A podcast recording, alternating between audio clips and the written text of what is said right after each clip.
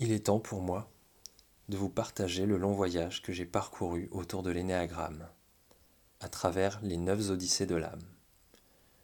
Ces longues et périlleuses traversées que chacun et chacune a généreusement partagées avec courage et humilité.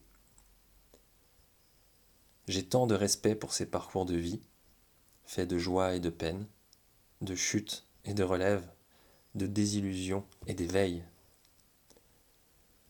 Ces neuf reflets du divin qui œuvrent dans l'ombre pour apporter leur lueur dans le monde.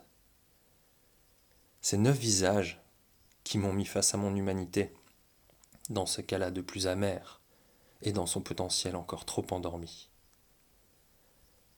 Ces neuf visages, parfois masqués, qui ne demandent qu'à s'exprimer, se relier, danser et s'unir au centre du cercle.